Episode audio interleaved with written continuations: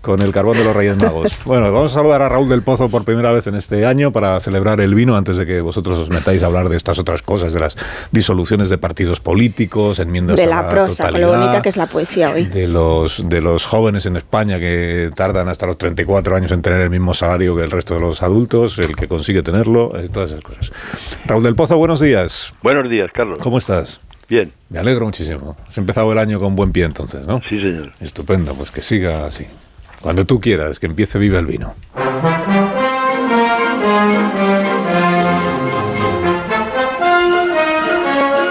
Llegó, llegó, llegó el 24, 2024, entre petardos para asustar a los perros y crispación para asustar a los que pagan impuestos. En la España de las aventuras equinociales la geografía se reduce y hay rateros que quieren empequeñecer los mapas. Los infames pactos de Pedro Sánchez con los excepcionistas han encendido la crispación que en román paladino se llama gresca, cabreo o encabronamiento. Abalean a los monigotes de trapo, arrojan botellines en el Palacio de Cibeles y son reprobados. La política se ha envenenado y los partidos juegan a la transferencia de culpas. La gente se ha echado a las calles para denunciar la amnistía como un fraude y un atropello. Las autonomías amenazan con romper la descuadernada si les roban para resolver la bancarrota de Cataluña. Es que ser separata eh, en España es un chollo. A los diputados que no quieren ser españoles, el Estado les suelta casi 100.000 euros. Además, el gobierno ha borrado sus delitos y ha condonado sus deudas.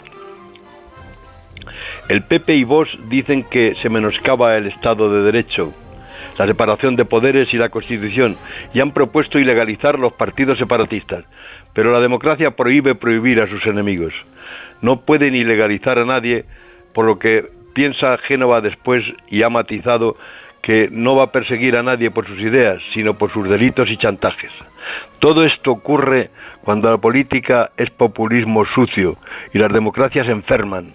Lorca, querido Carlos, intuyó el odio y la crispación que después le mató cantando Me gustaría ser vino y beberme yo mismo, cuando gritan las oscuras ninfas de la cólera.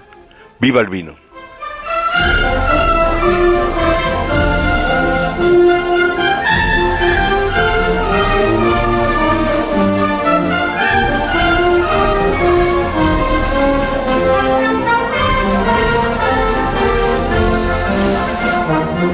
Viva el vino y viva Raúl del Pozo, que tengas un fin de semana espléndido. ¡Viva Carlos! Un fuerte abrazo. Celebres el Día de Reyes con, con la... A mí me regalan vino. No esperaba otra cosa, pues a celebrar el vino, a, a- a disfrutarlo de botella en botella, no todas a la vez. Muy bien, un fuerte abrazo. Fuerte abrazo. Raúl. Que vaya Gracias.